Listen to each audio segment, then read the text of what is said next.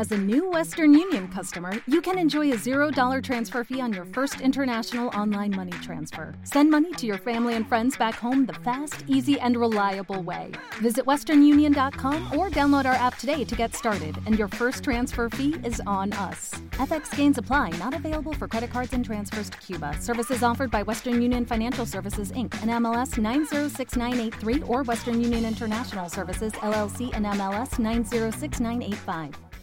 Un uomo onesto, un uomo probo, sin Fabrizio de André, el famoso cantautor italiano, solía presentar su canción La balada del amor ciego con este breve discurso. El amor es un malentendido de la razón. Es un momento de gran borrachera que con el paso del tiempo se transforma, se apacigua y nos hace conscientes de que solo es un malentendido. Las palabras del gran Faber contradicen su biografía.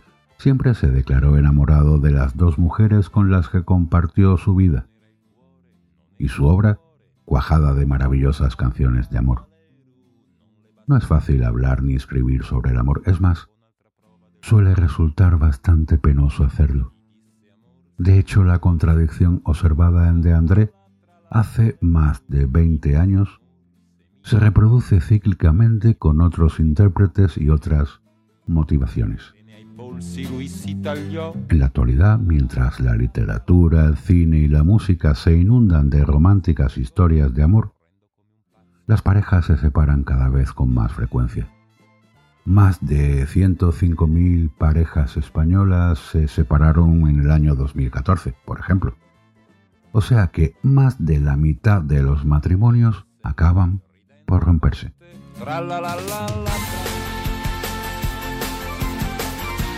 La supervivencia media de las parejas españolas es de 15 años, entre las más bajas de la Unión Europea. Y las cosas no van mejor en los sucesivos intentos. Las separaciones se incrementan hasta un 60% en los segundos matrimonios y llegan a un 75% si se celebran unas terceras nupcias. Y esta situación es extrapolable al mundo occidental, aunque la resolución de las rupturas aparezca muy tamizada por la idiosincrasia nacional en cuanto a la gestión de la infidelidad, causa principal de la mayoría de divorcios y separaciones.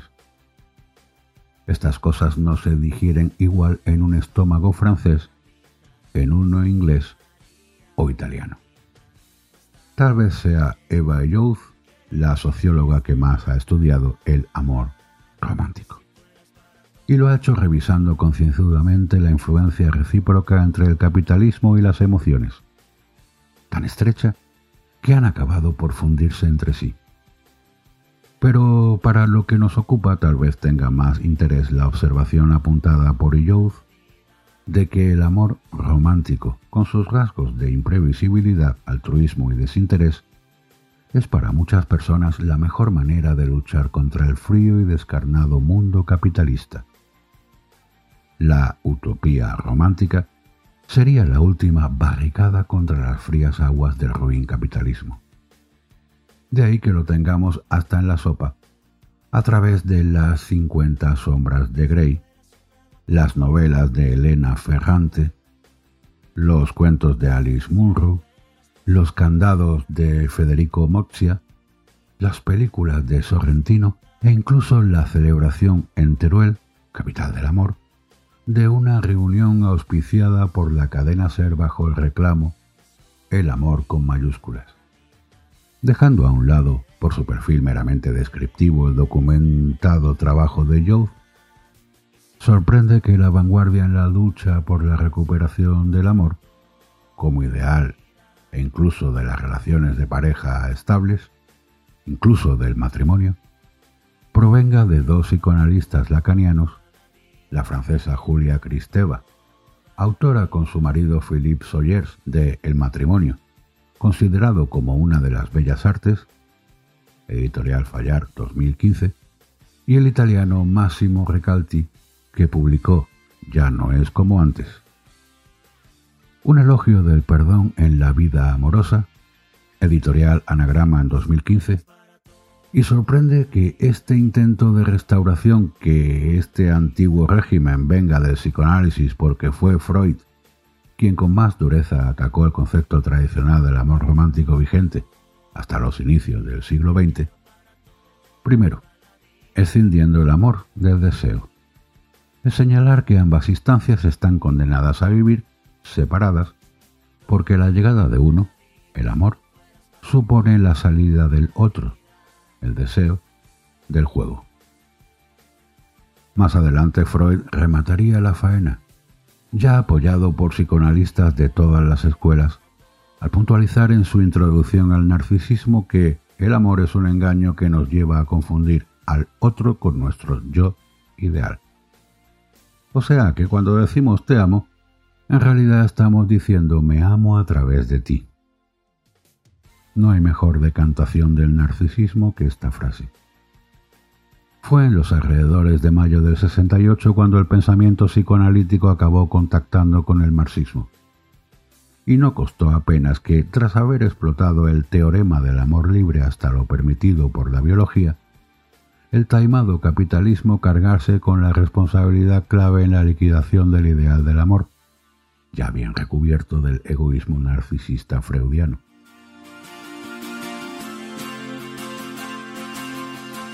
Es mejor coartada que afirmar que el discurso capitalista es el que nos obliga a actuar así, porque lo que quiere el amo es que consumamos y cuanto más mejor.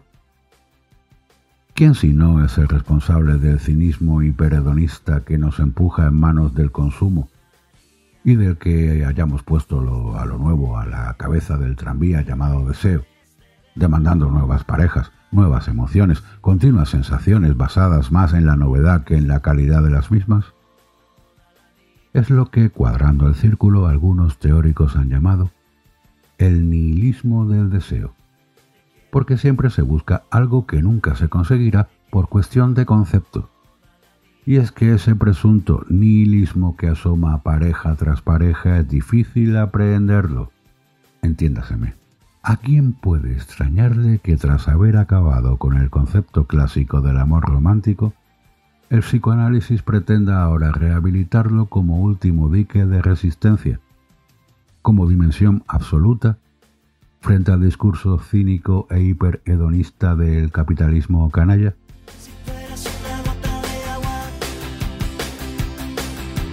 Al psicoanálisis le ha acabado pasando lo que según Fernando Fernán Gómez le sucedía a Felipe González, que era capaz de convencerte de algo y también de todo lo contrario.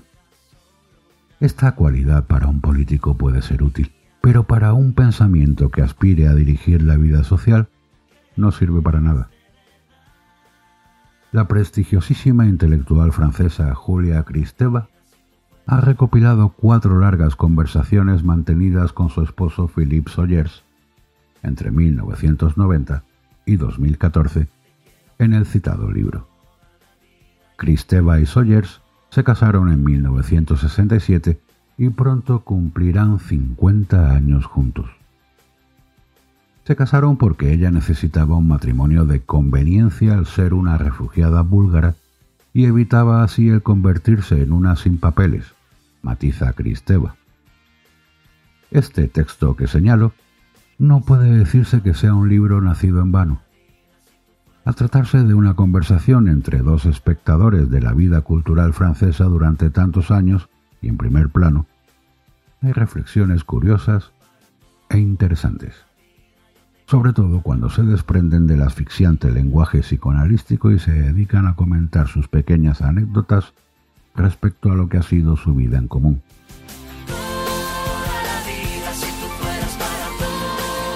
Ahí es donde está la sustancia, en sus opiniones sobre el casanovismo de Holland o sobre la doble vida familiar de Mitterrand, en su percepción de que el paso del tiempo se acaba convirtiendo en el director de ese dueto al que ellos dos, bellas almas, se resisten a llamar pareja, Por lo demás, para ser un libro importante en cuanto a su teoría sobre las relaciones conyugales, se echa en falta alguna referencia al papel de las hormonas en el enamoramiento o a los datos duros que brinda la estadística sociológica.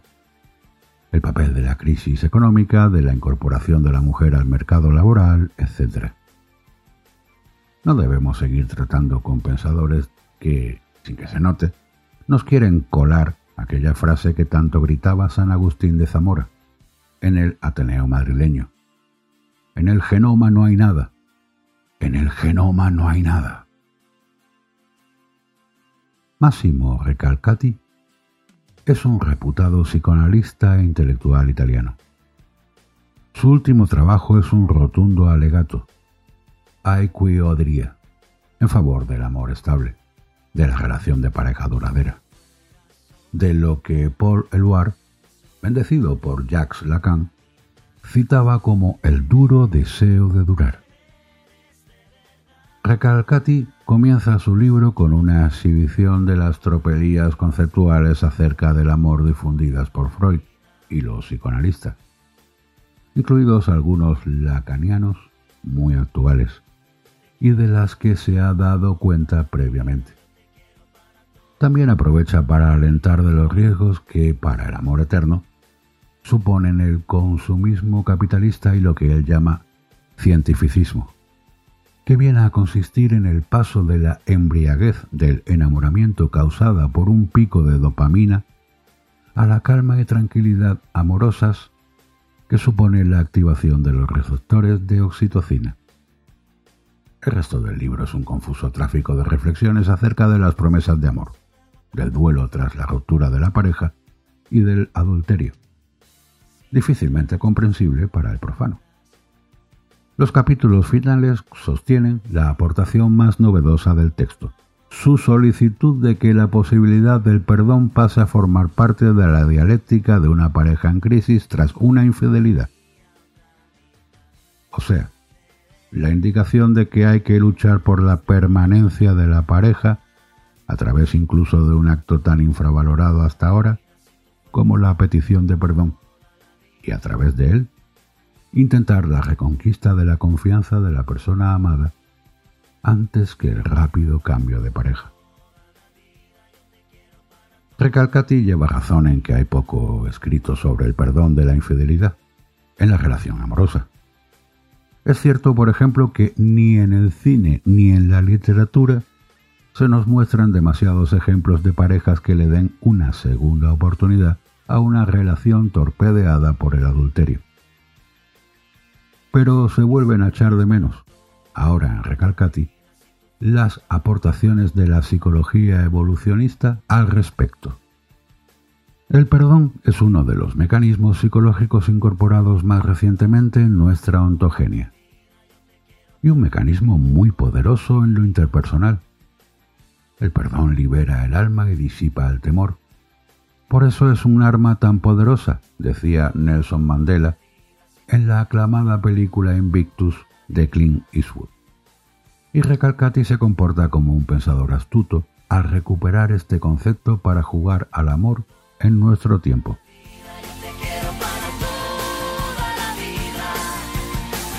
Contra Recalcati se ha alzado la filósofa Michela Marzano para señalar que hay traiciones que nunca prescriben y que la infidelidad es una de ellas.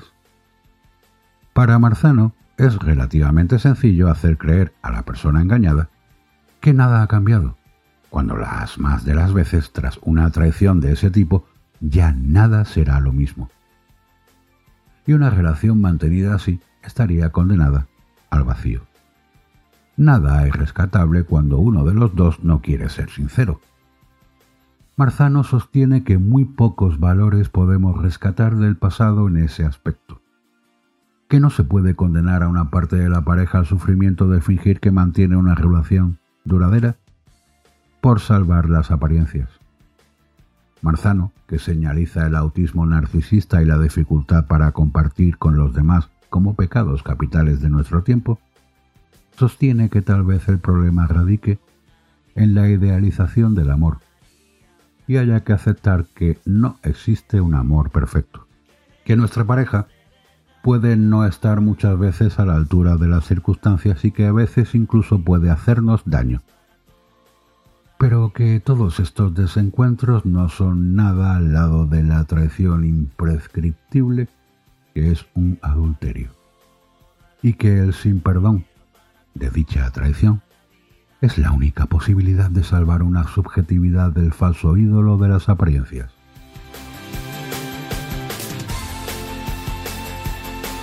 Aunque las tesis expuestas por los textos de Cristeva y Recalcati sean incompletas y discutibles, al obviar aportaciones de otras disciplinas que tienen mucho que decir al respecto, está claro que han servido para poner sobre el tapete uno de los debates sociales más apasionantes. ¿Por qué duran tan poco las parejas actuales? ¿Por qué ya no hay amores eternos? ¿Se deben perdonar las infidelidades? Y poner un tema en el candelero siempre es un éxito para un intelectual que se precie de serlo. Cuenta Recalcati que T.W. Adorno señaló que su mínima moralia de 1979, que en el teatro familiar la camiseta blanca del padre fue el símbolo para generaciones enteras, y que los lazos familiares se han deteriorado hasta el punto de que la imagen de la familia ha sido sustituida por una pareja de autistas ante el televisor que pasan la vida embebidos en sus iPhones.